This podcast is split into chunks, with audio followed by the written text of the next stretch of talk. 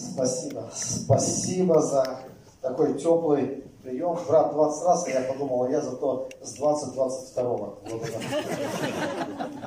И кто первый раз, я тоже первый раз, так что вместе с вами. Все хорошо. Первый всегда. А я младший, чтобы сразу ответить на вопрос. Время спрашивать.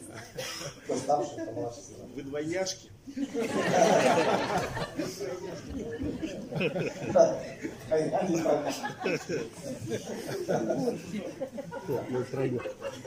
С годами все больше похоже становится.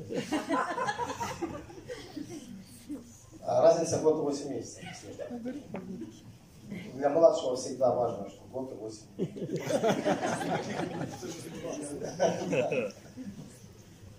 Да, хорошо, слава Богу. Слава Богу, здесь свежо, значит, хорошо думается в этой, в этой атмосфере, да. Слава Богу, хорошая атмосфера. Всегда можно проверить, хорошая ли атмосфера. А, наверное, я не знаю, может я ошибаюсь, может первый раз так все собрались вместе, да, церковь. То есть само по себе историческое событие, да, журналистское. Поэтому должна быть очень хорошая, хорошая атмосфера. Хочу что-нибудь спросить вначале. Я не знаю, сейчас я может кого-то спрошу. Сейчас посмотрю кого-нибудь. Бывает, вот, а, да, да, хотел надо сказать, что уважаемые пасторы, долготерпеливые жены пасторов, я вас особенно приветствую, вас всегда горячо приветствую.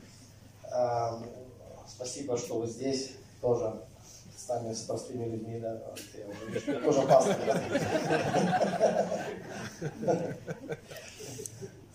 А, вот эта семья, которая справа, да, вы, я, Стас, я только тебя по имени не боюсь ошибиться, да, поэтому все вопросы к тебе должны быть. Вот. Вот, а, брат, напомни сейчас. Саша, а, точно, ты сказал, проще всего, Саша и Маша. Саша, я просто хочу спросить, вы на какие-то числа, чтобы мне сказали, ну, там не надо многозначные, до 10 будет э, э, достаточно, каждый свое, что на сердце придет, и все. Ну, можете что-то, как вам удобно да?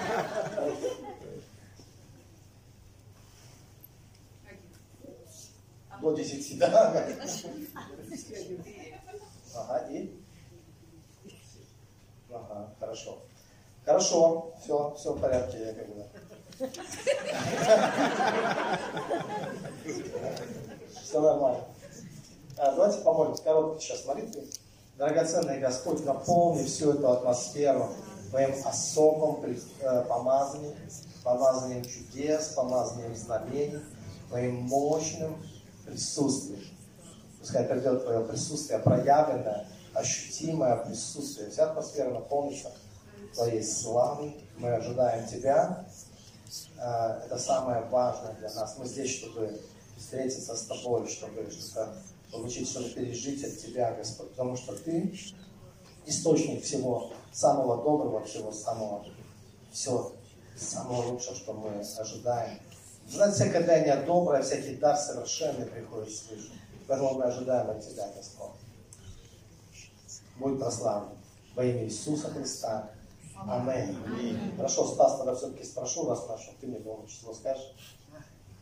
Восемь. Восемь, хорошо. И брат в красном, извини, что так там.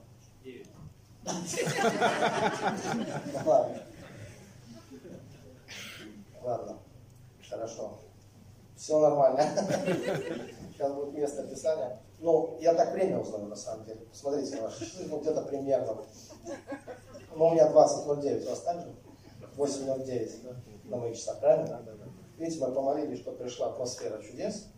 И время пришло. 8, Можно начать проповедовать. 8.09, правильно? Это один из способов, как узнавать э, время. Просто молишься, ну, пришла атмосфера чудес и знамений, и потом спрашиваешь, какой точно, какой какой точно. А, ну да, значит уже. Ну, до этого 20 лет хождения с Богом в пасторском служении. Вам понравилось? Мне нравится. Хорошо. А, да, э, хотел мне специально прочитать. 1 э, Тимофея, 1 глава, с 18 по 19 стих, там сказано о том, чтобы апостол Павел наставляет Тимофея, и он говорит, что э, чтобы тот воинствовал. А, кстати, я вам, чтобы вы не переживали, у вас тоже все было нормально. Э, я ожидал от вас 8,7, но 4 это такое же число, как и 8, оно очень, оно очень соответствует вам, это число. Э, те же ангелы стоят за этим числом, ангелы, которые жаждут перемен. Потому что число 4 это такое, как роды, как открытые двери. Как и 8 это новое начало, 8 душ спаслось после потопа. Поэтому вы прямо были в резонансе вот, в этой атмосфере. Поэтому я ожидал от вас нужные числа, но я понял, что и 4 и 8 это иногда такие взаимозаменяемые. Поэтому нужно было повторить. Мне, да, с другими людьми. Хорошо. Мы со Стасом не договаривались. Я его знаю, но мы не договаривались. Хорошо. Э, брат с ним тоже. Я его не знаю, но мы тоже с ним не договаривались. Все чисто. И вот э, здесь о кораблекрушении в вере, это место Писания, кто не понял, э, да, что здесь происходит, да, то мы читаем Библию, и там написано, чтобы э, мы не потерпели вот, кораблекрушение в вере, которое некоторые люди, они, по, они потерпели. Э, я э, три года работал на ледоколе вообще, и у нас однажды, не однажды, но пару раз у нас были такие кораблекрушения определенные. То есть один раз э, просто матросы забыли закрутить на баке, на корабле, вот там называем нос в простонародье, да, но там все по-другому, да, там свой язык. Кто-то есть моряк здесь, не знаю, когда понимаешь, что там, вот вы, вы знаете, да, мы знаем, что кухня это что, это камбус, да, что табуретка это баночка на самом деле, ну, пока ты там, на корабле, да. Ну, короче, смотрите, э, просто так получилось, что мы попали в сильную очень шторм, а ледокол, он такой, как не варяжка, и он так вот он широкий очень достаточно корабль, судно, да, и вот нас так по-разному носило. И, и вот вся, сказать, вся морда корабля, она погружалась под воду просто, ну, большой шторм. Вот эти северные моря как раз. И все заливало ну, на несколько этажей, буквально заливало. И дали сигнал тревоги. И вот э, стало тревожно. Когда дали сигнал тревоги, знаете, ты понимаешь, что шансов спастись вот в этих ледяных морях не так уж много, то есть ты это осознаешь до глубины души в этот момент. Ну, как-то справились, там долго откачивали воду потом, мне кажется, там неделю точно, наверное, стояли, насос работали, откачивали воду, но откачали. И было, э, было такое вот э, у нас кораблекрушение, были другие моменты там, связанные с тем, что кто-то в нас просто въехал, прямо вот так вот, въехал, въехал и въехал в прямо тоже было такое, там, один военный корабль, разное было. А, но, но вот здесь э, говорится о, тоже о кораблекрушениях только в вере.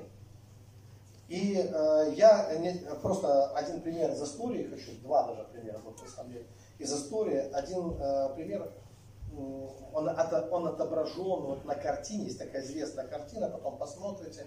Я не знаю, если есть интернет, и есть те, кто что-то показывает на этом экране, тоже можете быстро найти. А картина вообще называется «Оплот медузы», э, художник Теодор Жирако.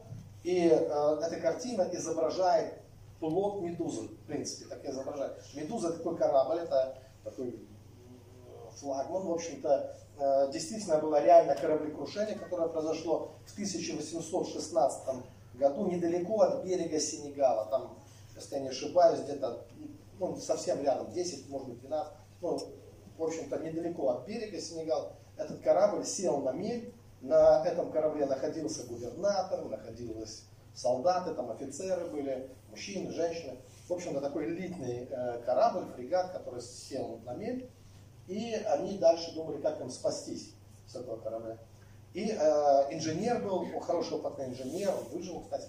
Они, э, он придумал плод, соорудили из этого же корабля плод. Но сначала-то они не хотели с корабля никуда. Просто когда корабль на мели и начинается шторм, его начинает ломать там, понимаете, его расшатывает, там начинает ломать, корабль дал течь, они поняли, что надо как-то спасаться, и они соорудили большой плот, на котором поместилось около 150 человек. Вы сможете себе представить, ну, достаточно большой плот.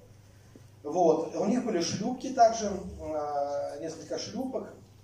А, в шлюпке сели кто? Ну, естественно, губернатор, там высокопоставленные лица, в общем, на них как раз хватило ошибок. Да. И они думали как, что они сейчас зацепят этот плод и начнут его к берегу постепенно толкать, вот так как-нибудь его и вытолкают. Но дело оказалось безнадежным толкать такой плод со 150 человеками, тем более, когда шторм начинается. В общем-то, они перерезали канаты и дали деру. Вот. И люди, вот представьте, вот эта толпа людей, там были матросы, солдаты, офицеры были, там инженер, кстати, который этот плод сооружал.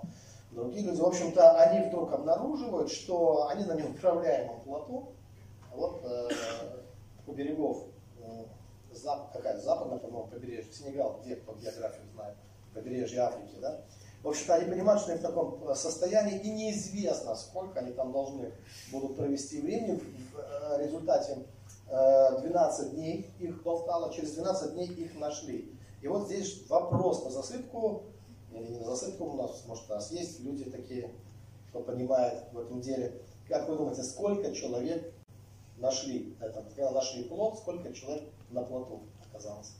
Вот. Десяток, наверное, есть твой, твой, твой вариант? 50, человек 10. Есть еще какие-то варианты? 50. И 150, естественно, мы считаем. 12 дней. Да, чтобы вы еще понимали, у них э, было 6 бочек вина, две бочки воды они взяли с собой. В общем, я до сих пор думаю, почему 6 вина, 2 воды, не наоборот. Вот. Ну, они думали, на самом деле, они думали, ну недалеко же до берега, 12, по-моему, километров ну, можно как-то... Если недалеко, то они решили, что вино будет нужнее, чем, чем, чем вода. Ну, в общем-то, Стас э, попал прямо в десятку. В живых осталось в конечном итоге 10 человек, ровно 10 человек. Ровно 10 человек, да. Когда они увидели корабль, судно спасательное, их было 15.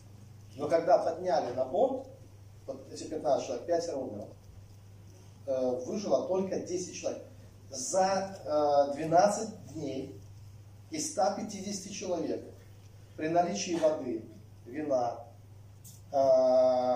матросов опытных, офицеров военных, солдат, ну и других там граждан разных, э, спаслось только 10 человек. И тут же возникает вопрос, что произошло за эти 12 дней на этом плато? Что там такое случилось, что вот как сократилась численность людей, построен, плоту построен опытным инженером. На самом деле эта э, история была очень знаковая. Сейчас она нам почти ничего не говорит, но картина э, Жирокока, вот плод Медуза, висит в Лувре. По-моему, 72 или какой-то зал даже. Ну, сейчас не помню, давно не был в Лувре, вообще, честно говоря. Поэтому запамятовал, да? А, забыл, в каком зале конкретно, да? То ли 72 а, но, э, в общем-то, что картина, почему она была знаковая, эта картина, потому что все свалили на правительство, конечно. Во всем виновато правительство. А почему правительство во всем? Потому что первое, кто свалил, это были чиновники, ну, естественно, да? Вот, все от них, все беды, короче говоря, да, бросили а народ э, свалили. Э, вот. И поэтому э, власти французские, они скрывали само происшествие. Они чувствовали, что пахнет жареным, они скрывали. Но вот эти 10 вышедших, они же все рассказали. Причем в подробностях, в деталях. И вот вскоре, по-моему, уже на следующий год появляется эта картина. Причем художник Жираков, он даже полностью воссоздал копию этого, чтобы нарисовать картину, реально построил такой же самый плод. В общем, зачем я это все рассказываю? Дело в том, что на этом на плато, плод Медузы, происходило настоящее, э, ну, это ужас, просто настоящий, вот все, что дурное можно себе представить, что бывает в жизни людей, вот там это все происходило. То есть там э, они друг друга убивали, они друг друга жрали натурально. То есть там было, ну, все. Слабых бросали за борт. Э, люди ползли к центру плота, где стояла там вот эта вода и вино пытались отвоевать себе место. В общем-то, вот все нехорошее, демоническое, вот такое, что могло проявиться, оно проявилось. Поэтому они э, истребляли, то есть практически они друг друга истребляли. И то, что выжило 10 человек, это благодаря тому, что они выкинули оружие. В конце концов, они поняли, что они друг друга тоже убьют. И чтобы не убить друг друга, они просто э, договорились и выкинули все оружие э, за борт, ну, ну, вместе с оружием выкинули всех слабых, больных, там, немощных, кто еще остался, недобитых там, да, тоже всех. В общем-то, вот, чтобы как-то вот спастись.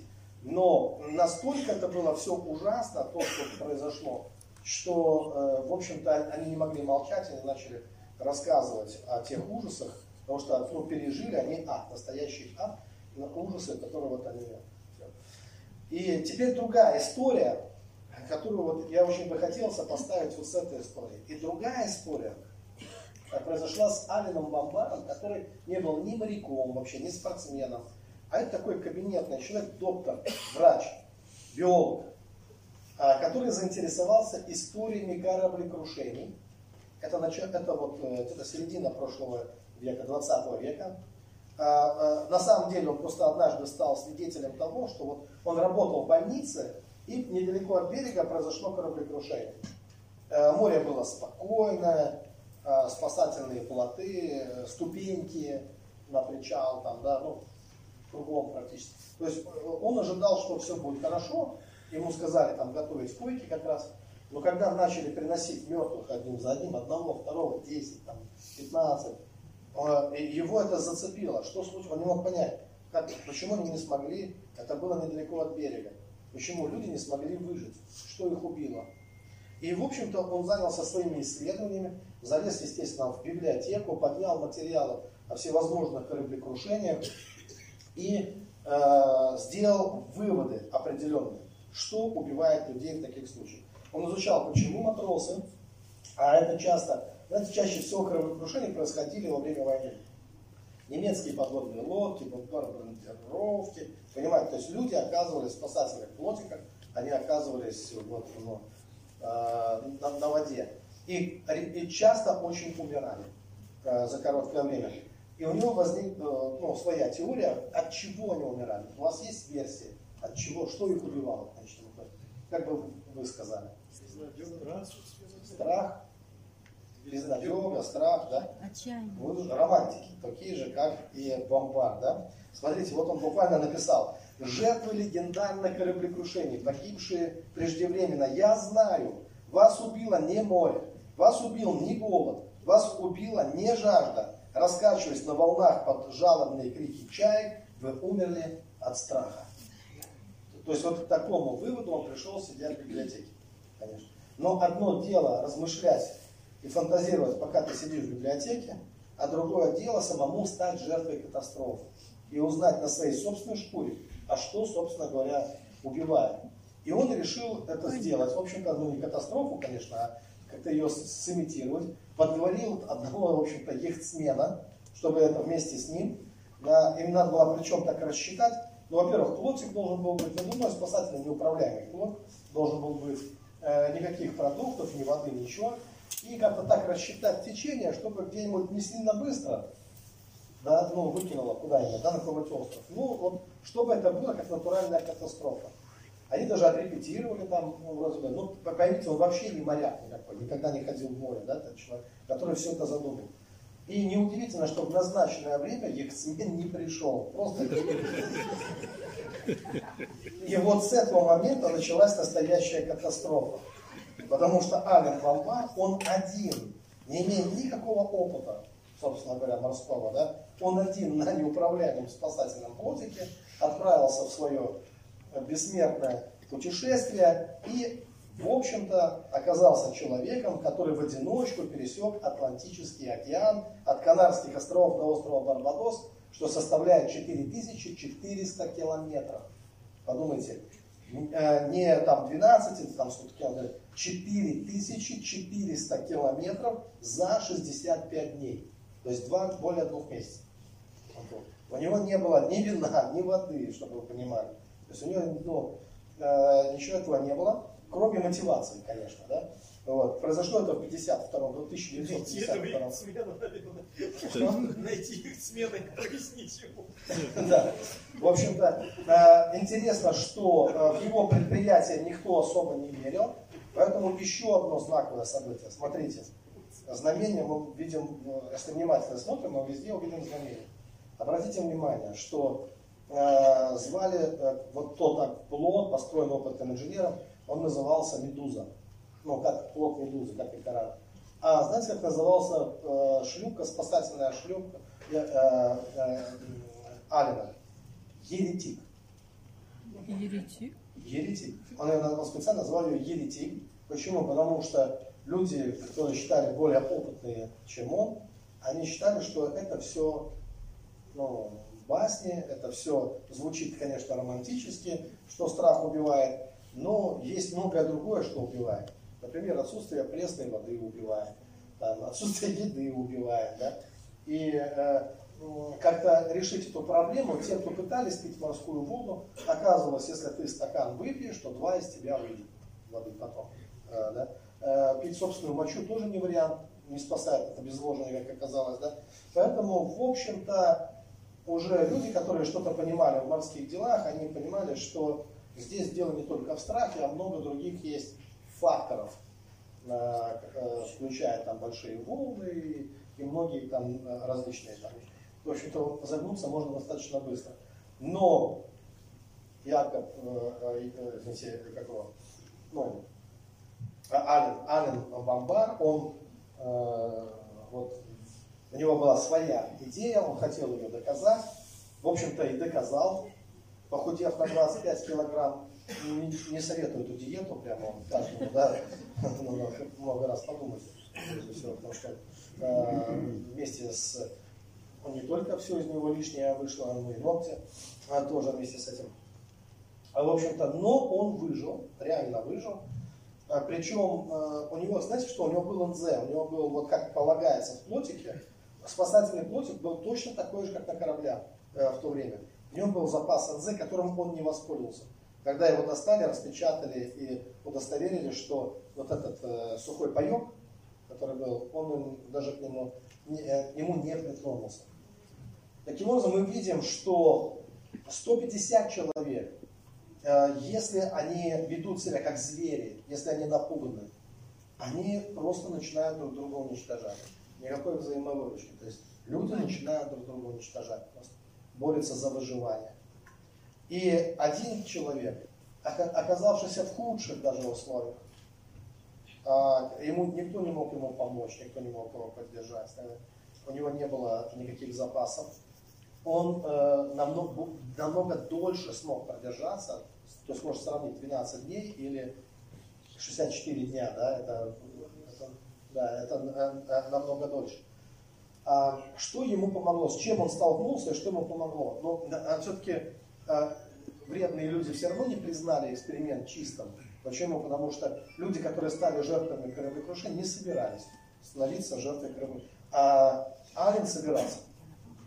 Да, то есть для него это не было неожиданность. Он прям хотел стать жертвой кораблекрушения, хотел испытать это все, э, все на себе. Но с другой стороны, я вам хочу сказать, что когда ты вот оказался на волнах этой жизни, и вот знаете, в Библии есть такое место классное, которое сказано, что вот искушений там различных, помните, огненного искушения, только не чуждайся. То есть там сказано буквально что-нибудь не чуждать, не бойся. И там сказано, что это то, через что проходят все люди. Не будет так, что мы окажемся на небесах и сможем кому-то там доказать, что нам было труднее, чем всем остальным что другие были, мы просто не знаем, через какие трудности проходят э, э, другие люди. Мы просто не знаем. Э, ну, когда у тебя все в жизни хорошо, когда все наладилось, да, другие могут думать, что ты родился там в счастливой рубашке, что тебе там просто повезло, но на деле, на деле люди просто не знают то, через что ты проходишь. И не могут понять подлинных причин. Ну, ясно, что когда у тебя там, когда ты еще до покаяния, до обращения, Особенно если там различные греховные привычки. Тебе говорят, во всем виноват вот эти твоя дурная башка и вот эти твои греховные привычки. Когда ты отказался от греховных привычек, так ты же не просто отказался, думаешь, дай-ка я это сам. Ты просто, ну, это происходит не то, отчет отказываться. Человек отказывается, когда появляется очень сильная мотивация, да? Например, Бог пришел в его жизнь, да? И он понимает, что теперь его жизнь обретает новый ну, э, смысл. Э, обретает вообще какой-то смысл. И тогда люди говорят, а это ты просто из-за того, что ты не куришь и не пьешь, вот это из-за этого у тебя жизнь наладилась. Но ты-то знаешь, что это не из-за этого у тебя жизнь наладилась. а потому что Бог пришел в твою жизнь. Аминь. И вот отказ от определенных вещей, это просто уже как следствие. Это не причина. Э, кстати, для некоторых это не стало причиной счастья. Я был в одной церкви, да простит меня та сестра, если она это рано или поздно где-то это услышит, она хорошая, благословенная сестра, но приходится рассказывать какие-то примеры, иллюстрации. Для, только для пользы дела, конечно. Да. Ну, иногда обижаются, наверное, на нас с братом. А, мы же про себя тоже все рассказываем. Вообще люди, которые про себя все рассказывают, опасно, они могут и про других все рассказать. Да? А люди, которые как бы вроде и про других ничего не рассказать, не представляют, так и про себя все умолчат а, тоже. И выглядит так, что они как бы безупречные. А, вот. Был я в одной церкви, просто так получилось, что жена пастора была не в том настроении. Вообще, когда жена пастора не в том настроении, это опасная тоже ситуация. Вот. И так получилось, что а там были причины, реальные были причины, почему э, не то, чтобы это на пустом месте, знаете, что она такая были причины, были провокации определенные, да? Вот, неожиданности такие пришли, такие неожиданности вообще за все неожиданности отвечает, я вам так скажу. Вот Библия говорит, что мы бросаем жребий, но жребий в чьих руках находится? В руках Господа. Вот эти случайности, я, кстати, хотел вначале продемонстрировать, что случайности не случайны, потому что жребий в руках Господа.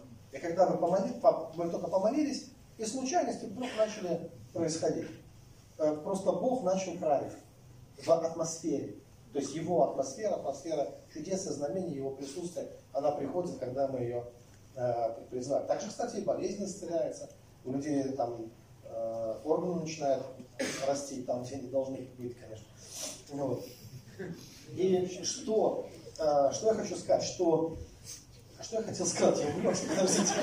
Жена пастора. А? Жена, Жена пастора. Вот, все, да. Аллилуйя. Моя жена будет это слышать, Оля, привет.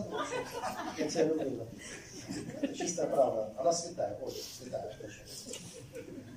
Вот. И, и вот что я хотел сказать, что она была не в хорошем настроении. Я проводил такие созерцательные молитвы. Э, один пастор играл так хорошо на гитаре. Мы все ушли в какой-то глубокий христианский транс такой, да. Что-то видели, переживали там все э, совместно. Она так только так высунулась, чуть-чуть посмотрела на все это, ей стало невыносимо. А, знаете, вот бывает так, когда тебе плохо, а всем слишком хорошо. Тебе может стать еще немножко хуже. Потому что есть такая ну, болезнь, херофобия, я не ругаюсь. Это сами прочитайте в интернете, в Википедии. Боязнь счастья, да, переводится. Первое. И, и вот оно может прийти внезапно, да? Вот такая вещь. Просто когда вот всем хорошо, тебе нехорошо. У меня было раз, кстати, одна из самых жестких ситуаций. Я был тогда новообращенный, э, помню, там за всех молятся, там прыгают все. И вот это, знаете, мудрость демоническая в этот момент такая приходит. Там, что тут скачете, как козлики. Аллилуйя, аллилуйя. Жизнь в даре, там, знаете, вот такая приходит, вот, драма такая появляется, да, в голосе, в душе, во всем. В этот момент такой мудрый-мудрый, кажется, сам себе. Э, я как-то такое, помню, переживал. И, и в общем-то, вот нечто подобное произошло. Это было ее время, время ее испытаний. И э, так получилось, что пастор должен был бежать там на работу на свою. Со мной был еще один пастор, за что я очень благодарен. Я не один оказался в этой ситуации. А я-то был не в гостях. Понимаете, а ты в гостях, и такое напряжение дома ощущается, прям такое электрическое. И она ходила, ходила, понимала, что она сейчас, конечно, поговорит со мной. Потому что я, ну, э, первая причина ее раздражения, это было тот, кто, в общем-то, создал это настроение, а я просто потому, что я поддержал не ее настроение, да, в этот момент а, совершенно другое. Вот, и она начала говорить, что, а что, если ты это все себе придумал? Вот что, если ты все, то есть все хорошее ты себе придумал. Да, вот ты придумал себе. И вот она мне рассказывает, как я это все придумал, и рассказывает это с примерами вообще. Э, вы знаете, вот с тех пор у меня появилось очень такое важное выражение, такой важный постулат, что никто из нас не мудрее своего состояния. Это прямо надо, не знаю, ну это важно каждому человеку понимать, что наша мудрость никогда не превосходит нашего состояния, в котором мы находимся. Поэтому настоящую мудрость ты не возьмешь ни из книг, ни из литературы, ни из художества, ни из классики, ни из проповедей, ни из просмотра проповедей, даже не из семинаров. Нет. Ты не можешь взять мудрость, если ты не поменяешь свое состояние. В каждом состоянии уже содержится мудрость, которая соответствует этому состоянию. В состоянии обиды, например, есть такая, в кавычках, мудрость обиды. Такая, да, вот, она такая тянучая, липучая, а такая, да. И теперь смотрите, если человек очень умный, если человек очень образованный, а состояние его дурное, то он будет цитировать классиков в депрессии каких-нибудь, да? То есть он же это подкрепит чем-то. Он какие-то примеры вспомнит обязательно. А, мне один вспоминал даже книгу, а, помните, э, наверняка кто-то ее читал, Божий генерал. Да. Вот. Там тоже люди были, пробуждение искали. Знаешь, что с ними стало? Там, с некоторыми? Ну, тоже какая-то мудрость такая, да. Вот а там тоже мы слышали, там какие-то ребята, там, э, тоже там Бога жаждали. Там, знаешь, что Здесь можно все. Ну, э, это ты эти книги прочитал. А если бы ты читал Есенина, то цитировал бы там, не осталась одна забава, там, пальцы в рот или все, свист. Ну, чем мы тоже, ну, правильно, но это же, это же говорит состояние. Да, под что оно подходит. Состояние, то, но такие будут и духи. Каждый человек в этом смысле является и оракулом, и медиумом тех духов, которые через него проявляют себя. Я, я вам так скажу, что не пугайтесь. Это, не, это невозможность, например, в состоянии обиды, что через тебя дух обиды начнет говорить. Э, это, это невозможно, что он начнет говорить, он уже говорит. Все просто это, это происходит так быстро, что там не здравствуйте, не до свидания. Просто дух обиды приходит и начинает проявляться в твоих рефлексах, как ты рефлексируешь, в выражении лица, э, в словах, в тексте, в философии, которая рождается во время обиды. Вы заметили, что человек, который потерял смысл жизни, вам доказывает, что в вашей жизни смысла нет. Но я-то тут чем? В моей-то есть. Почему именно в моей нет? Да? Допустим, в твоей нет, но в моей-то есть как раз. Но человек, э, он хочет это транслировать. То есть он не видит смысла в своей жизни, так и вообще ни у кого нет никакого смысла в жизни. Ни у кого на всей планете. Все, жизнь бессмысленна. И он готов это доказывать. Э, все, и он будет цитировать там Ницше, там, еще кого-то откопает. Э, вот и все. Э, ну, он что-то будет, ну, какой-то текст воспроизводить. И это все будет очень легко. До тех пор, пока не изменится состояние. А как только состояние меняется с низкого на более высокого, ты уже не можешь цитировать то, что цитировал раньше. Начинаешь спотыкаться. Состояние не позволяет. Да? В высоком состоянии, когда ты переживаешь, что Царство Божие. То есть хочу вам сразу сказать, что начало духовного роста – это когда Царство Небесное приходит вовнутрь тебя. Царство Небесное, которое в Лукьянове Сергее может находиться там, э, или в, э, в, ну, в ваших драгоценных пасторах, или э, в каком-нибудь знаменитой знаменитости, или в межгалактическом пророке каком-то. Вот Царство Божие, вот это, которое в ком-то находится – оно никак не стимулирует ваш духовный рост, личный духовный рост. Личный духовный рост начинается с того, что вы обретаете царство в себе, а не в ком-то. Это не... Э, э, мы, должны уважать тех, кто достойны, кому ни в чем не остаемся должными, кому честь, тому честь, говорит Библия. Аминь. Но я не могу спастись и даже расти духовно чужим царством, то есть, вернее, царством в другом человеке. Мне необходимо обрести свой мир, свой шалом. Мне необходимо обрести царь, э, э, ну, Христос во мне. Апостол Павел напоминает каждый раз, что тайна сокрыта от веков и родов. Э, Христос вас. И даже это упование славы. Помните? Это твой духовный рост. Это, это все, что ты обретаешь. Эм, это изменяет твое прошлое. Это изменяет твое настоящее. Это изменяет твое будущее. Прямо в тот момент, когда ты обнаруживаешь, что царство приходит вовнутрь тебя. Это твой, начинается твой бурный личностный рост. Э, начинается. В общем, та история, все-таки должен ее рассказать. И там так получилось, что я оказался под, как раз в такой ситуации, когда не сбежишь, да, и когда вот эти все вопросы, что ты все себе придумал, и причем такая драматичная история. А она работает, знаете, вот эти рельсы чистит, когда вот шлагбаум где поезда, вот это, как это называется? Дежурный И она, почему мою смену всегда снег? Ну, это не из Норильска, кстати, женщина. Здесь всегда снег вообще. Почему в мою смену? Но знаете, это повезло, как повезло, так слушайте. Да. И вот когда ты представляешь эту бедную хрупкую женщину, причем, которая с лопатой, да, и как подпроклятая слегка, да, вот, в ее смену всегда. И ты тут такой пришел, аллилуйя. Все хорошо. Полная аллилуйя. Благодать на благодать. Да, да сплошная аллилуйя. Я думаю, вот придумал такой, вот загибает вообще. Просто не знает жизнь. Вообще интересно, что почему-то люди, которые пережили любовь, радость, вот, а, они как бы не... А вот если у тебя ну, снаряд в башке торчал, если у тебя штык в заднице, вот ты типа жизнь познал. Вот как бы если контузию ты там, знаете, пережил, если насмотрелся гадости всяких такой, вот я жизнь знаю, вы жизни не знаете, а я-то знаю жизнь. Но я вообще понял, что жизнь действительно на двумя разными способами переживается. Да? Э, Либо через любовь, либо через кол в заднице. Это как бы в зависимости от того, кто что выбирает. Э, И то, и другое, оно придает остроту жизни.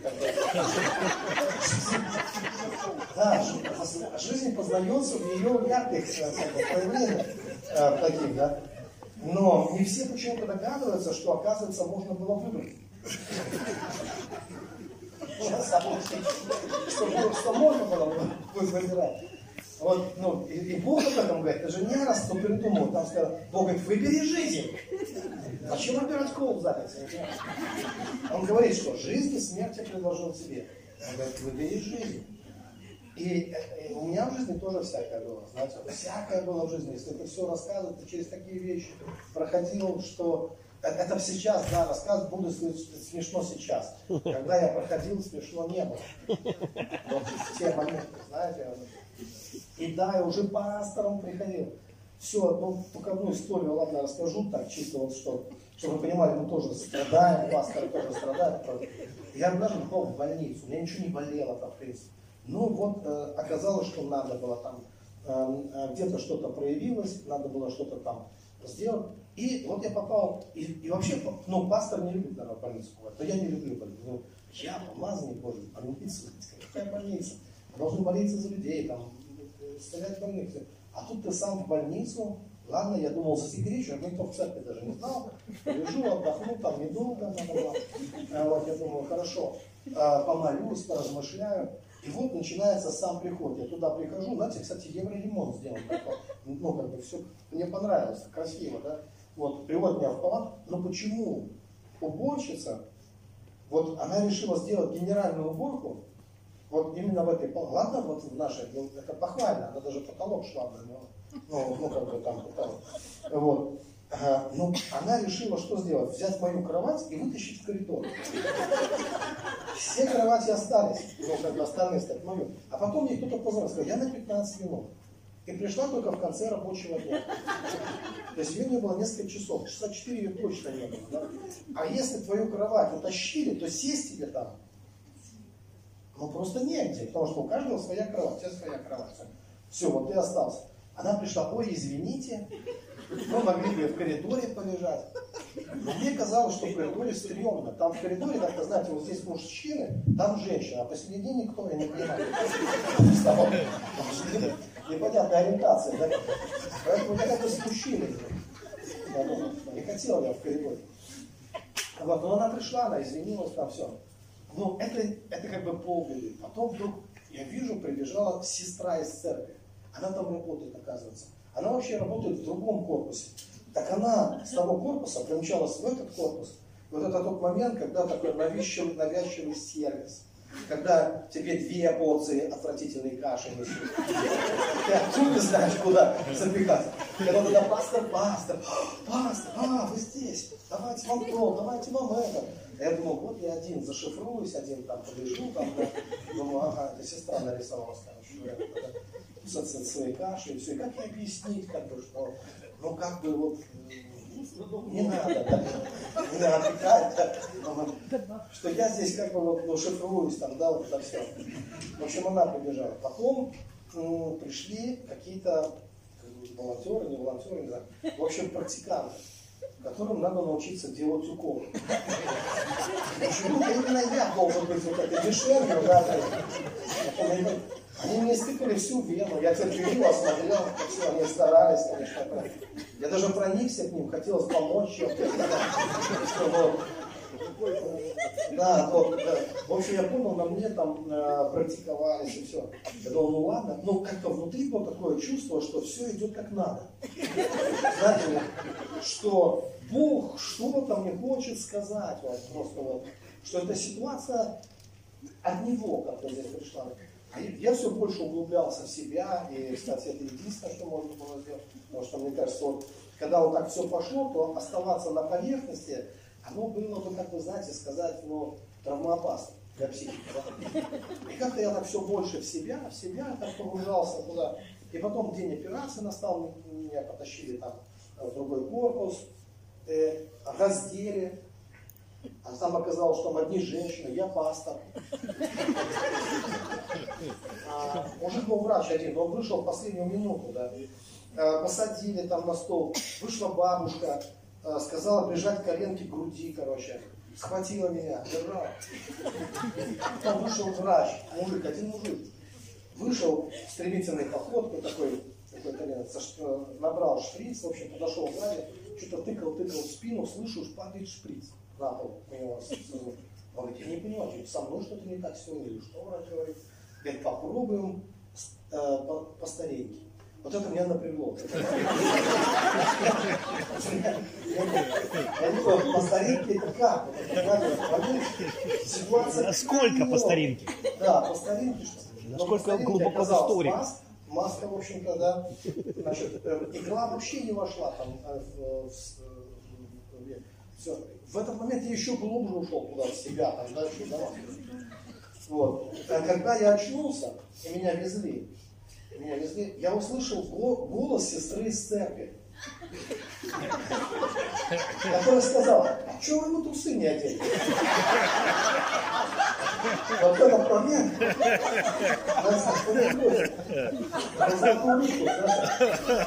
она говорит, хочу, чтобы у меня все было. Все было. Ты понимаешь, что надо еще глубже в себя. Это было настолько стрёмно, но я понял, здесь надо просто это... Здесь нужен полный шалом.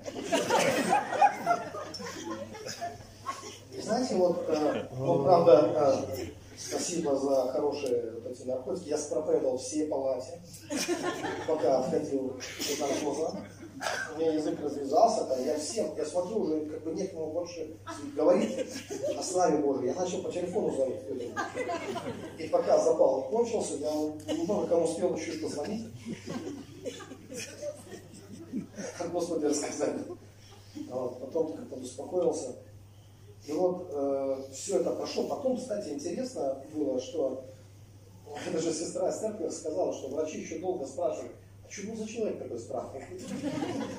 Он говорит, как-то, ну, необычный человек был. Потому что у меня не было ни одной претензии, с меня не вырвалось, недовольства, там какого-то жалоб каких-то или что-то еще. Ничего. У меня даже ничего не болело. Там я просто вот э, чувствовал себя, я реально в, в это все это время, это все было как бы поверхность. В это время я находился, в общем-то, очень близко с Богом решал какие-то важные внутренние вопросы вместе с ним. И это какой-то шум, знаете, был, как вот дождь по крыше идет. Ты знаешь, что дождь идет, но ты не мог. Как-то даже не намок. Ничего.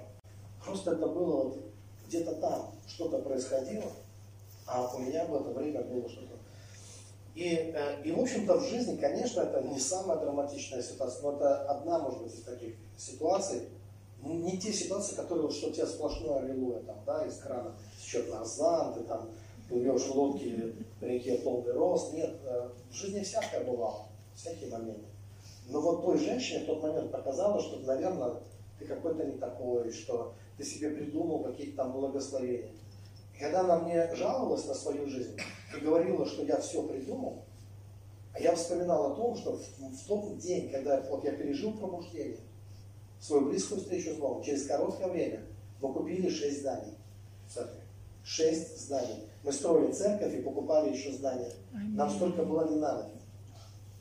Сколько мы купили. Но мы купили машину туда для, для реабилитации. У нас столько произошло перемен и в моей личной жизни, и в жизни церкви. И знаете, это все можно потрогать. На это есть документы. Это, понимаете, это не что-то такое вот воображаемые какие-то вещи. До пробуждения у меня был долг, я должен был отдать банку 2 миллиона, который мы взяли ну, коллективно на пастора. А пастор оказался я. Ну, церковь строить, как бы, да. А потом те, э, кто э, с кем брали, они слились все, да.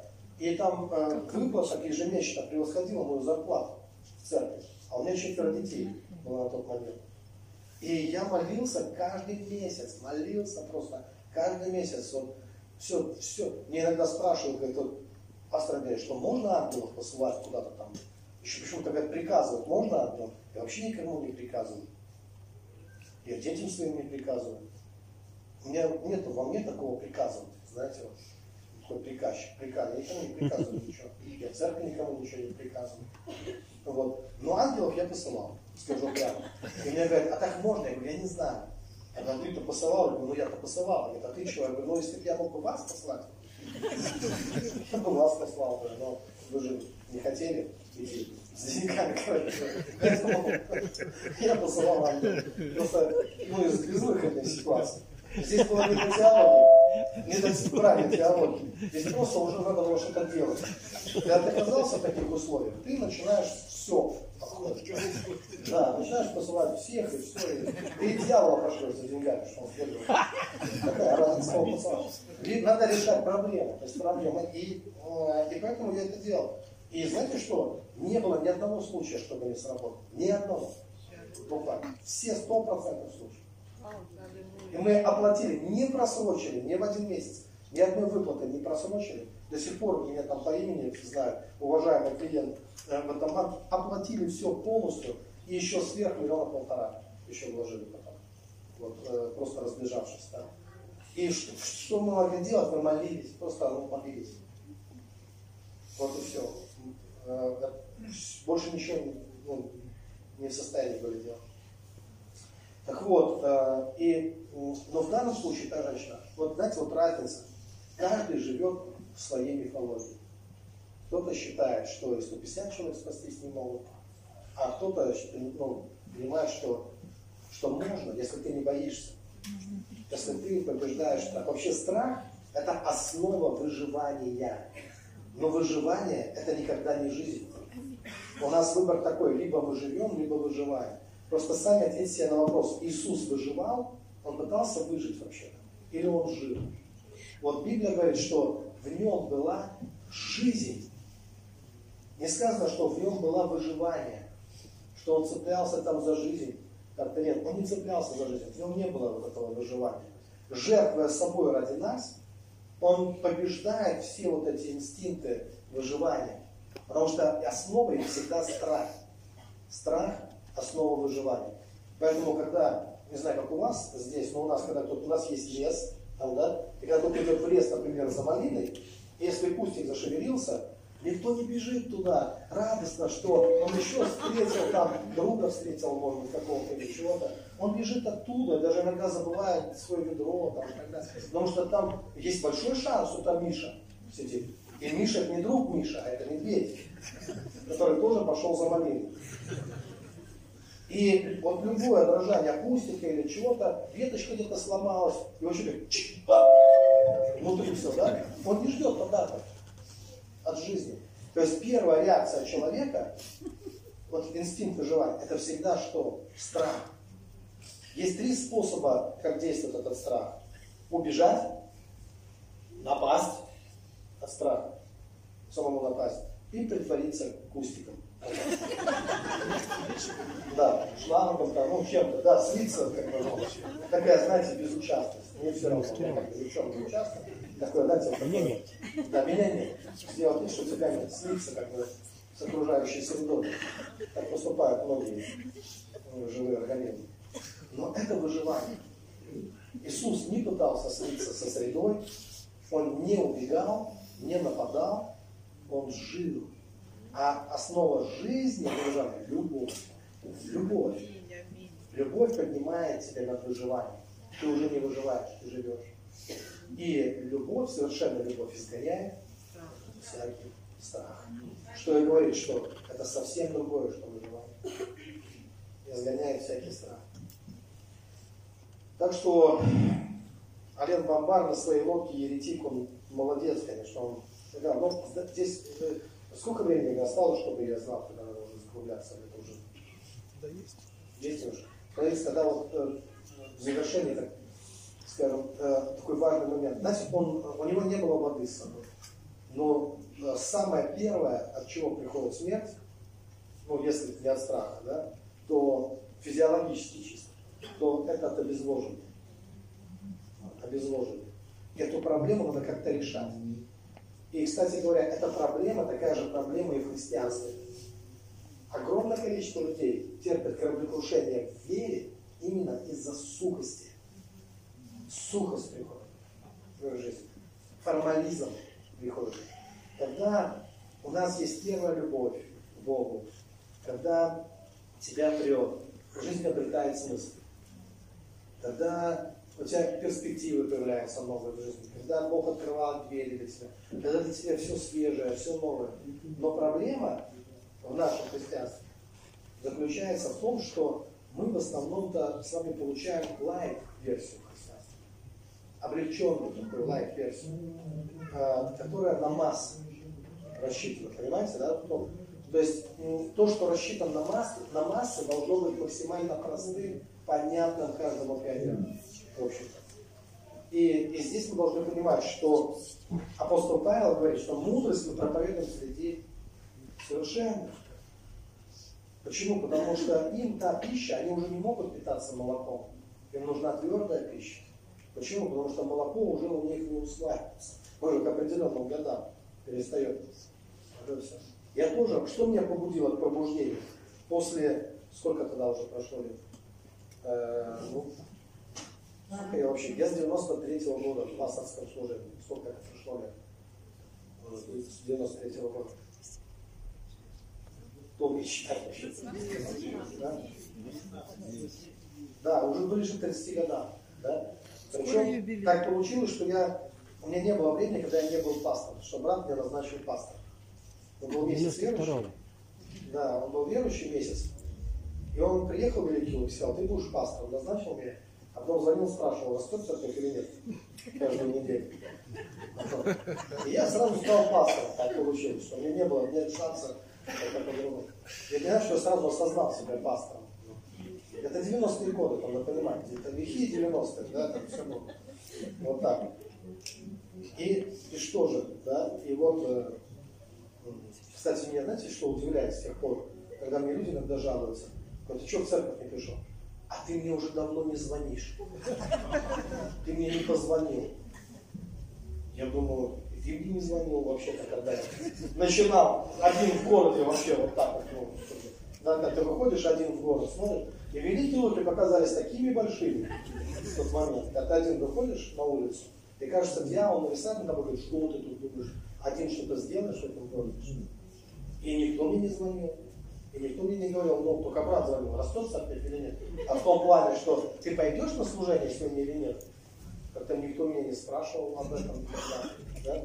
Не было. Поэтому мне некоторые вопросы, вот прихожан, непонятно, откуда они берутся. Э, Ты в рай не пойдешь, потому что тебе не позвонили, или что? Вот так, знаете, так. Мой принцип такой, я человек очень церковный, сразу вам хочу сказать.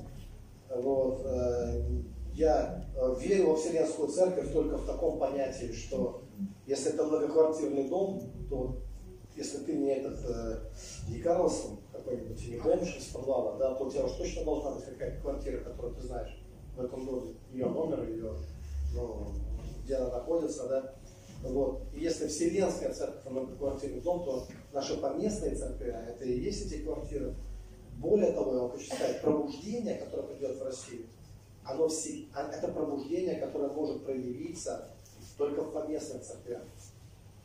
Это не пробуждение Всемирной церкви, как там называется, какой-то глобальной церкви. Всегда есть э, конкретные церкви, куда приходит пробуждение. В конкретных церквях есть конкретные люди, кстати, которые становятся катализаторами. Но это всегда работает на, как сказать, ну, простой пример. Если ты даже самый удивительный дар, то этот дар имеет только тогда значение, когда он находится в теле. Я часто людям говорю, даже самые красивые глаза, а такие иногда бывают, никто не называет красивыми, если они лежат в стакане. Вы заметили, да? Вот, вот извращенец, кто поднял, кто, у, какие красивые. И я себе такие хочу.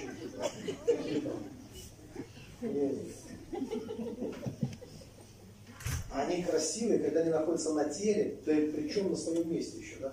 Потому что если даже те же красивые глаза оказались бы не на лице, не знаю, кого с фантазией, вы все представили, да? Да хоть где, хотя бы, знаете, как раньше, иди покажу, что что. Там глаза, раз, оттуда глядят, все, и матери Божьей славы. Поэтому как-то мы ожидаем какой-то гармонии от жизни. Вот. И э, поэтому, драгоценный, не, э, вот есть такая вещь, как надо решать проблему сухости. Вот, Потому что от сухости беда. От сухости всегда такая картина. Знаете, вот даже самая религиозная, самая законческая, самая спокойная, самая образованная, самая теологически подкованная церковь. Вот все идеально. Э, знаете, чего все ждут в такой церкви? Вот в чем они все нуждаются. Вот всегда такое происходит, какой-то брат или сестра слетает с катушек, и церковь оживает. У них свой грешник появляется. Появляется кого обсудить, с кем поработать, кого лечить, кого воспитать, кого вернуть в лоно э, церкви. Кого... Э, и там всегда есть такой вопрос. Зачем ты это сделал? И знаете что? Вопрос вообще без ответа. Вот такой без ответа. Это, это то, что, кстати, наверняка однажды, о, о чем спрашивали, может, мы, мы забыли, но наверняка однажды этот вопрос и тебе был. Я вот в детстве помню вот этот момент, когда у нас раньше был дом с титаном, ну, титан, знаете, топить титан надо было. И вот я сидел на толчке, извините, там смотрел на огонь. И вдруг обнаружил в руке патрон. И это совпало, знаете, вот ну не патрон. Одна стихия. Я даже не заметил, как патрон оказался в Титане. Но как-то он туда перешел из моих рук. И, а, а тихо патрон не может уже в Титане, знаете. Тихонько стрельнуть. И когда он стрельнул, это было намного громче, чем я мог себе представить. Мне казалось, что дом весь сотрясся. Такой, такой. А потом голос отца. А ну, Лиза! Я думал, что он сейчас дверь вышибет сразу, просто вышибет. Голос был такой, соответствовал вот этому, знаете, бабаху вообще. И я оказался в крайне тяжелой ситуации, потому что я не хотел выходить, а знал, что придется. Вот это, я запомнил этот момент нерешительности вообще. Потому что, да, вот ты, вот этот голос, а вы выходите, раз, куда, сейчас, куда, куда там, сейчас сразу там, что-то. И я все-таки дверь открываю. Второе мое удивление было, что не отца я сразу увидел перед дверью, а почему-то брата моего. Причем в такой позиции, вот такой, который говорит, родители же дома. Вот это, знаете, еще родители же дома. Родители были дома, действительно. Ничего другого нас не смущало, кстати. Остальное в норме как для нашего детства. Так. То, есть затея, в принципе, хорошая. Правильная, можно сказать, веселая. Но время не подходящее. Вот. И дальше вот этот вопрос. Зачем ты это сделал? Вот 50 лет мне уже, стиле 50 лет. До сих пор не знаю. Что я тогда мог объяснить, зачем? Что я мог? Вот я дожил до 50 лет, я, говорю, я не знаю, что. И когда я вижу теперь, когда моя супруга видит, зачем ты это сделал? Оля. Хочешь, я расскажу одну историю? Этот вопрос, у них нет ответа. Хотя, ну, есть такое определенное чувство. Вот чувство, которое, мне кажется, не подводит, что когда вот так все, как на кладбище, тихо и спокойно, ну что-то должно произойти. Понимаете? Это не к добру. Когда все так затихло, знаете, как даже во время умерли, как странная тишина. Точно что-то готовится такое, да? Мы же знаем, у кого дети особенно маленькие, знаете, вы по уровню шума знаете, когда будут слезы, и по вдруг внезапно воцарившейся в тишине дома, что что-то кто-то затевает. Да, да, Поэтому э, вот никакая из таких реакций, знаете, не может на, на сухую жить очень сложно. Если нет драйва, если нет кайфа, если нет экстаза, если нет чего-то, что тебя, если нету, то и смысл как бы теряется. Допустим, все хорошо, все идеально, но если это не приносит радости, если это не приносит счастья, то это все обречено. То есть мы, мы отказываемся жить. Нам не важно, насколько оно кажется хорошим для кого-то если нам в этом хорошем уже нехорошо. И когда я пережил пробуждение, у меня все было хорошо перед пробуждением в видимом мире, но нехорошо было на сердце, на душе было нехорошо. Не хватало чего-то внутри. Я даже не мог это объяснить, чего мне конкретно не хватает. Но вот именно это беспокойство внутреннее заставило искать Бога. И это правильный путь, потому что неправильный путь это свалить куда-то. Потому что куда свалить вообще? что там будет. Это все время. У меня, к сожалению, это сейчас будет не веселость, это мой друг свалил, однократно мы вместе с ним пришли в церковь одно время. И где-то 5-6 лет назад он мне сказал, что он уходит. Сказал, мне надоело, э, в церковь ходить не обязательно, я считаю. Еще хотел какую-то гадость зачем-то сделать, как он потом мне говорил. Вот. Но вот он так вот, знаете, хлопнул в двери, так можно сказать послали. Он, я считал его, мне было очень больно, потому что я считал его лучшим другом. И недавно он шагнул с девятого этажа. Без наследия. Оставив, у него тоже четверо детей, как и у. И наши дорожки разошлись. И в тот день, когда я об этом узнал, я был счастлив. Не от того, что я узнал, до того, как я это узнал.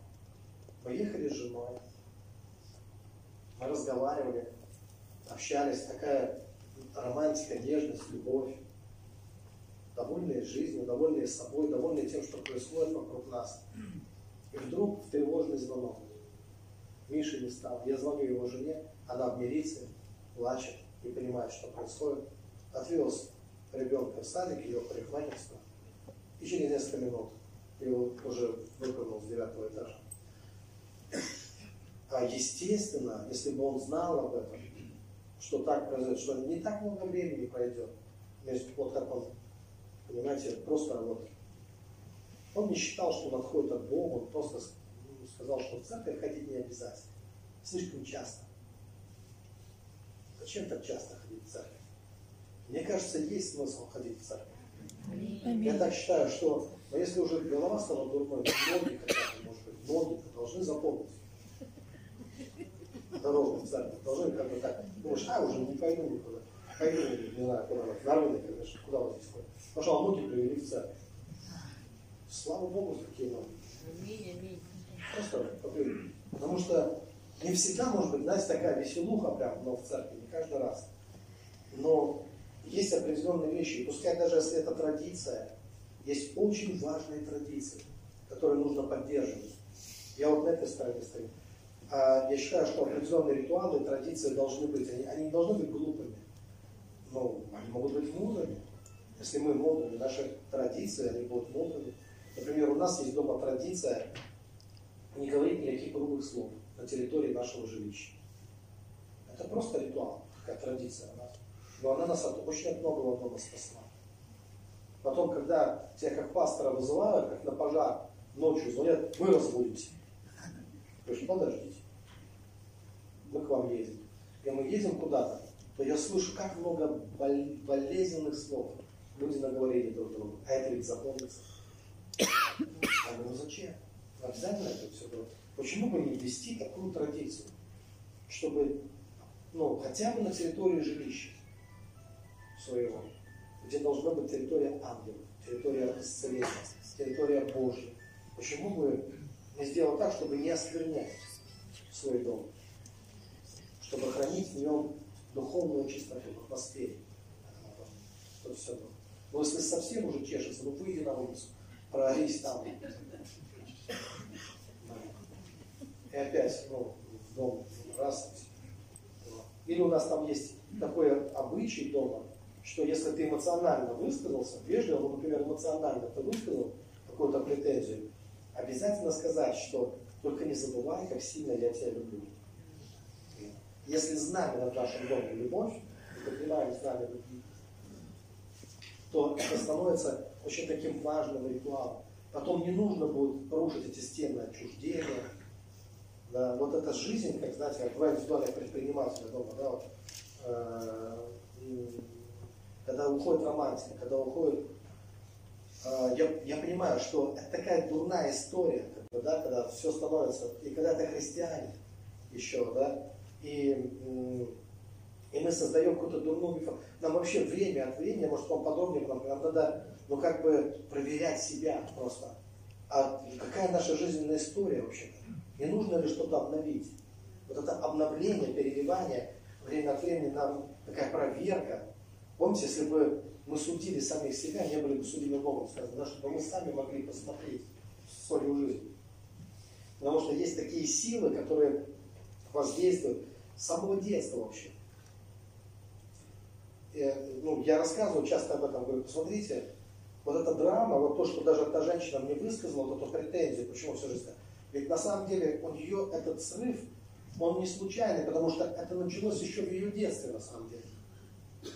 Иначе как объяснить, почему ребенок, девочка 10, 11, 12 лет, которая иногда разговаривает так, как будто она уже рожала, и у нее в жизни уже там, знаете, ну, она уже там, вот, вот этот, вот этот вздох делает, еще изо рта что почувствовать, это такой женский, мужики, ну, мужики. Вот это, откуда это берется вообще? Это мифология, на самом деле, знаете, такая, которая, в которую человек входит с детства, в нее входит и начинает соответствовать вот, вот этим вещам. То есть уже тяжесть на себе испытывает. Какую тяжесть? Откуда у тебя тяжесть? Зацелованная там, э, конфет там полный рот. Какая тяжесть у тебя в жизни? Ну уже вот эта драма в глазах, тяжесть уже, бывалая женщина уже там, столько на себе вытянула. Поэтому Женщина, когда вы иногда рассказываете о том, как вам тяжело, вам тяжело было, когда вам не было тяжело. Это все раньше началось. Раньше началось. Оно просто потом не заканчивается, так как началось, так и пошло. Одно за одним. Одно. А Библия, между прочим, говорит, свергнем себя всякое бремя. И бремя там приравнивается к греху. Помните? Как грех, так и бремя. А бремя, бремя, когда ты тащишь что? Это типичная ситуация. Я очень много, мне приходится молиться за людей, и типичная ситуация, я смотрю на женщину, ну, лошадь бы сдохла, а она тянет. А другие рады повесить, и еще повесить на нее, еще повесить на нее, еще повесить. Я понимаю, что у некоторых из вас у вас такая быстрая реакция, что когда вы сказали сыну, иди помой посуду, для него же эта идея это полчаса, а для вас это уже 15 минут назад надо было сделать. И когда он дошел, он смотрит, она уже помыта, он говорит, а потом он привыкает, что надо торопиться, потому что у нас через 15 минут уже помоется все равно. Даже в церквях такой эксперимент. Э, Кстати, помнишь, наши друзья в Прибалтике, в Литве, это вот пастор рассказывал Оля, в церкви типичная ситуация. Вот там пастор женщина, она, мужчины, отнесите, пожалуйста, столы. Я говорю, знаете, кто несут? Женщина. Фу, фу. Она, вы мужчины? Нет, поставьте столы на место. Позвольте мужчинам быть мужчинами. Да, они не все такие быстрые прям. Надо подняться, почесать там, сям, подумать. Столько это вложение, столько сил, энергии. Там. Вот. Но до него постепенно, как бы он... А вообще интересное создание мужчин, что знаешь. Если вообще на все забить и ничего не делать, он сам начнет. Вообще вдруг вы увидите такого чистюлю, скажет, не могу терпеть грязь дома вообще. Смотришь уже все. Значит, сам что-то на дно э, э, начинает делать. Поэтому это такой вопрос. Не бывает такого. Главное, чтобы женщины поняли, что не бывает такого специально, что вот вы идете домой откуда, а муж и дети задумали спецоперацию против вас. Закинуть грязный носок на люстру, например. Потом залечь и посмотреть, а как она будет сейчас реагировать. Сейчас зайдет домой, там опа, перед, прямо носом грязный носки. Или немытая посуда, она будет истерить, а мы прямо поржем над. То есть, представляете, вообще такого никогда не бывает. На самом деле все происходит так обычно. Вроде везде все прибрались, и по Божьей воле. Почему-то какой-то носок не заметили вообще. Все сделали, а еще, ладно, знаю, еще на самом видном месте. Она такая заходит, короче говоря, и все, что чисто, естественно, не видно, то, что оно чисто. А вот это, вот вы меня вообще не уважаете. Вы меня вообще ни во что не ставите. Кстати, все совпадения случайные. Это Они такие, о, откуда? Откуда это взято? Вот. И, а я вам скажу от Бога. Почему? Потому что Бог, Он, пока ты не сдашь экзамен на покой, какая его цель? Чтобы вошли в покой. Не помогут ни слова не поможет, ни чудеса. Например, это уже есть чудеса, они же не помогают. Вот они происходят, да? Ты слово ты знаешь. Сказано, не помогло им слово слышать. Помните, как я растворял на? И они видели мои чудеса. Но не вошли в мой покой. Знаете, когда все заканчивается, когда ты заходишь, носок валяется, а ты так. Эй. Аллилуйя. Да. Ты такая, не проблема вообще. Да. Красиво лежит. Что это носок? Интересно, как, он, как его тут потеряли на этом месте. Вот. Вот. И знаешь, что когда ты перестаешь реагировать, вот знаете, какая первая мысль? Ну все, сейчас все грязью зарастет. Скачка Вот попробуйте, не будете, гарантирую. Наоборот, тут воцарится гармония и порядок. Потому что когда нет дома, когда дома мир, как-то все начинают работать, участвовать, но как-то это все. Как я как-то сказал в одной церкви, вы знаете, самая лучшая позиция любви – это позиция на коленях. Я это в Библии вообще прочитал. Когда Соломон Бога встречал в храме, там записано, что он встал на колени лицом к Богу, лицом к святилищу, простер руки вот так вот и помолился. И знаете, и такое было присутствие Божье, что священники не могли стоять по причине слова. Прошли э, столетия, дюжина священников в храме стояли спиной к святилищу. И Бог сказал пророку, я не приду. Почему? Неправильная позиция. Игнор. А, а, поэтому то, к чему ты лицом стоишь, то ты принимаешь. То, к чему ты бочком, спиной, то ты отвергаешь. Поэтому по отношению к своим любимым, к домашним, к семье нельзя поворачиваться полупоким там. Необходимо. А лучше не просто лицом, а как Соломон, помните, да? Как это позиция максимального приема. Я в одной церкви начал рассказывать, говорит, а когда же сядет на тебя и поскачет? Да? Вот такая есть гипотеза. Если я перед ней на коленях, я только и думаю, как черта оседлать. И прямо на нем подскакать. Но на самом деле, на практике, это только вымысло так.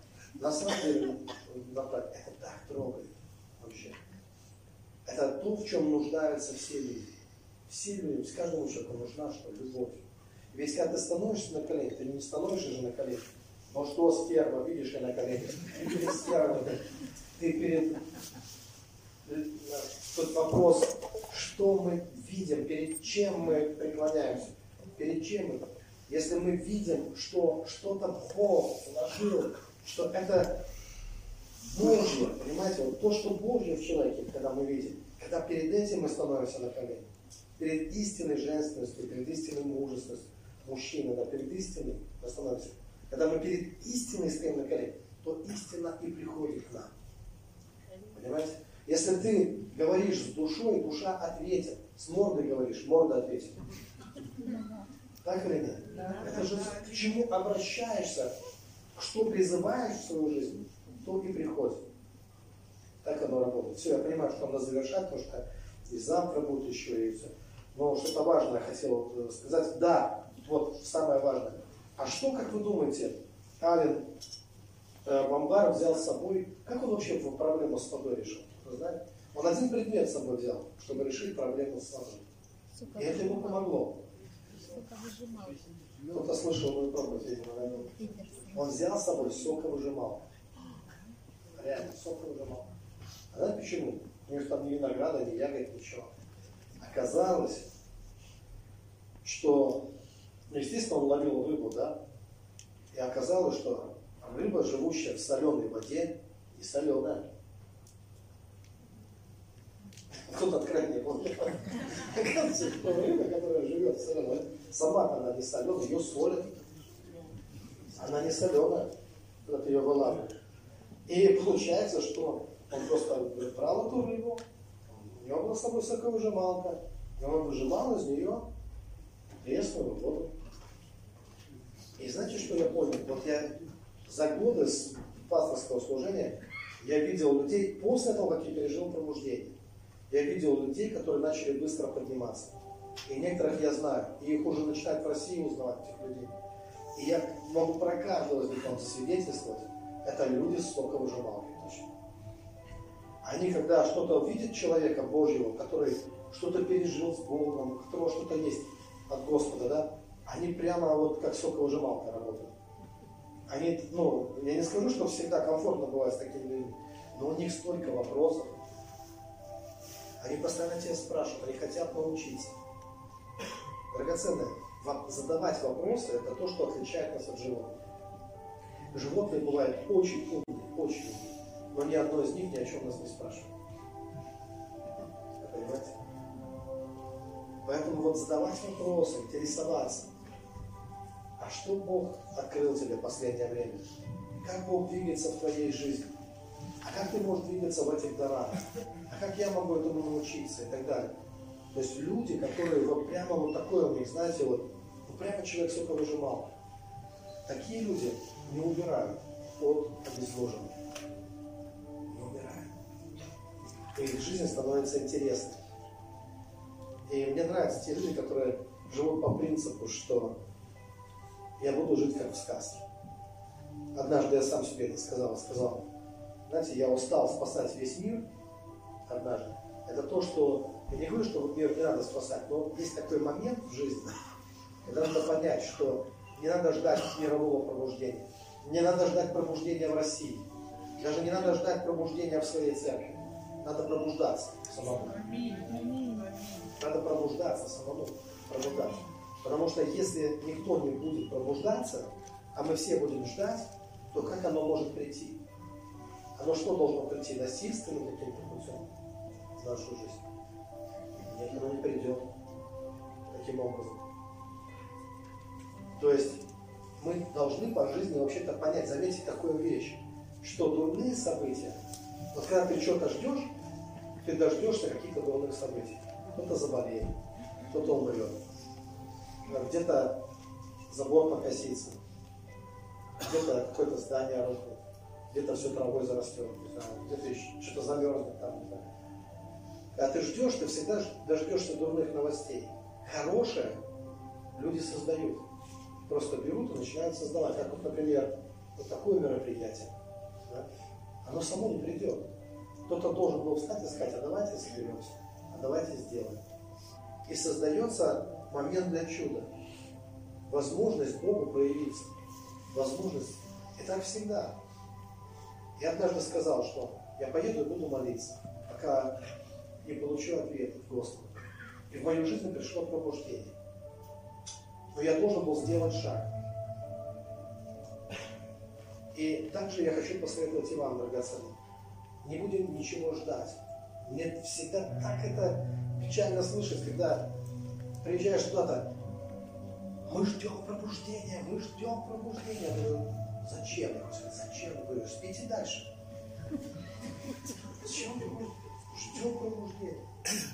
Вот эти такие наши слова, за которыми ничего не стоит. Один мужик мне, я говорю, я все, я так хочу, так хочу познать, так хочу. Я говорю, что ты хочешь познать? Я так хочу познать Божью любовь.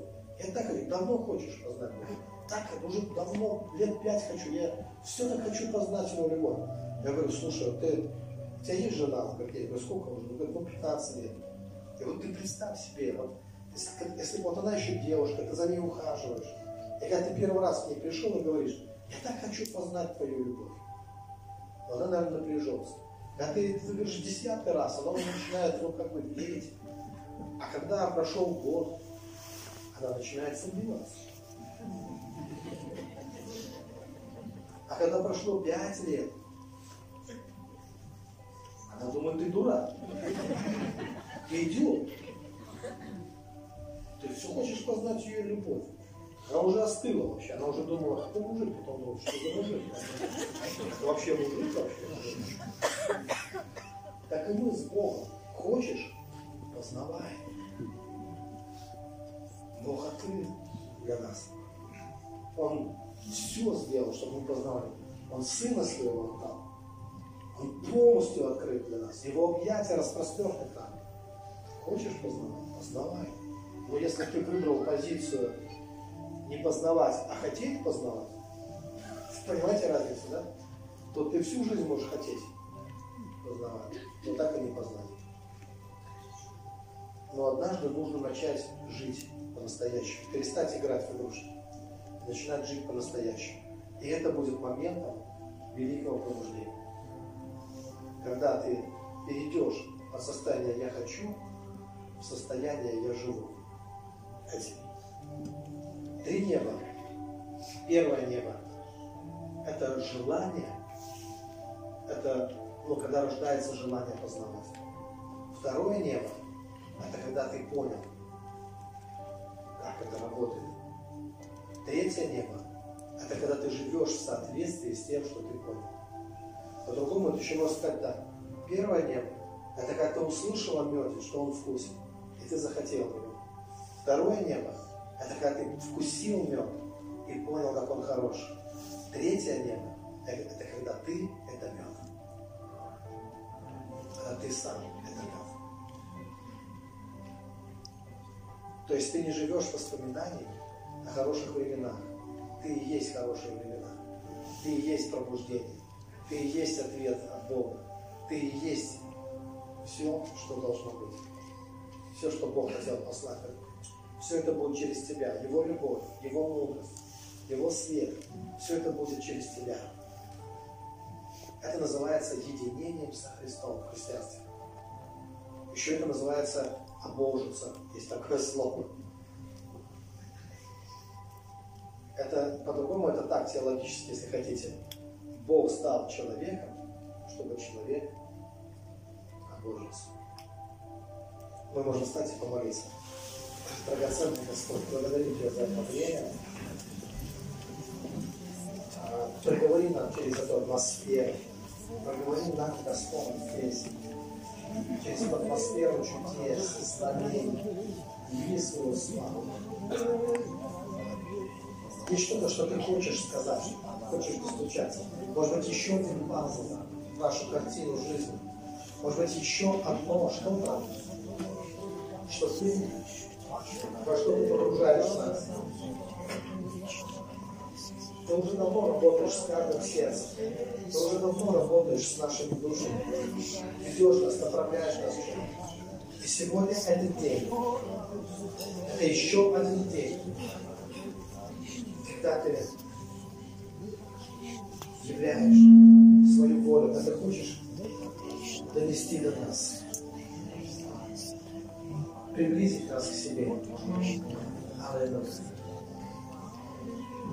Слава тебе, Иисус. Мы благодарим, ты источник, ты причина многих славных и хороших дней в нашей жизни. Всякое даяние доброго, всякий дар совершенный приходит свыше. Мы знаем, что ты причина всех чудес, причина всех благословений в нашей жизни, причина исцеления, причина вечной жизни, ты причина всего э, самого слабого, что мы сможем увидеть, в чем мы сможем участвовать, и что мы сможем проявить, и что проявится для нас. Иисус, это Ты, Господь, это потому что Ты наш Бог, и потому что Ты есть любовь. И мы идем Тебе навстречу. И мы просто выскакиваем, выпрыгиваем с места ожидания в место чудес. Мы переселяемся на территорию Твоего Царства, на территорию, где, где видна слава, где обетование, да и они, где обетование, не только мы знаем о них, но они, но они осуществляются, все Божьи обетования. Обетование исцеления, обеспечения, обетование, которое гарантирует нам твой покров, Твои чудеса, благословения в нашей жизни. Мы переселяемся туда, где Библия работает, где Библия живет, где все, что в Слове, оно происходит в нашей жизни. Все, что мы видим в Слове, все, что мы слышим в свидетельствах людей, где все это реализуется и происходит в нашей жизни. Мы благодарим Тебя за это, Господь. И Ты даешь нам знания, Ты даешь нам мудрость, Ты заботишься о нас. Благодарим Тебя. Все это приходит от Тебя, от Отца Света. И это никогда не поменяется. Это навсегда так. У Тебя нет ни тени перемен. Ты просто источник, Ты всегда источник для нас. И потоки Божьи, они полны воды. А мы сегодня, как лань, которая желает потоком воды, мы сегодня устремляемся к Тебе. И мы хотим насытить свою духовную жажду, пить прямо из Твоих рук, пить из Твоих рук. Пускай эта сухость, она уйдет, если где-то что-то увядает, если вы почувствуете, что в какой-то сфере вашей жизни, может быть, отношений семейных, может быть, отношений в церкви, может быть, отношений между церквями, может быть, отношения в сам, к самому себе даже, тоже важный вопрос. Нравится ли тебе человек, живущий в твоем теле? В общем, вот во всех этих отношениях, если ты чувствуешь, что где-то подсыхает, то сейчас мы идем на территорию дождя, где благословения Божьи, они как воды потока просто дополняют нас, где мы чувствуем океан Божьей любви, Божьей заботы о нас. И вся эта сухая земля, она превращается в плодоносную землю. Мы идем туда, Господь, где Ты совершаешь великие чудеса. И мы принимаем. Главное, чтобы имели эту способность принять. Мы поворачиваемся лицом к Тебе, Господь, чтобы принять от Тебя благословение. Нас очень сильно нужно благословить сегодня. Мы принимаем, Господь, Твое благословение, Твое покровительство, Твою заботу, Твою любовь. Во имя Иисуса Христа мы скажем Аминь. Слава Иисусу.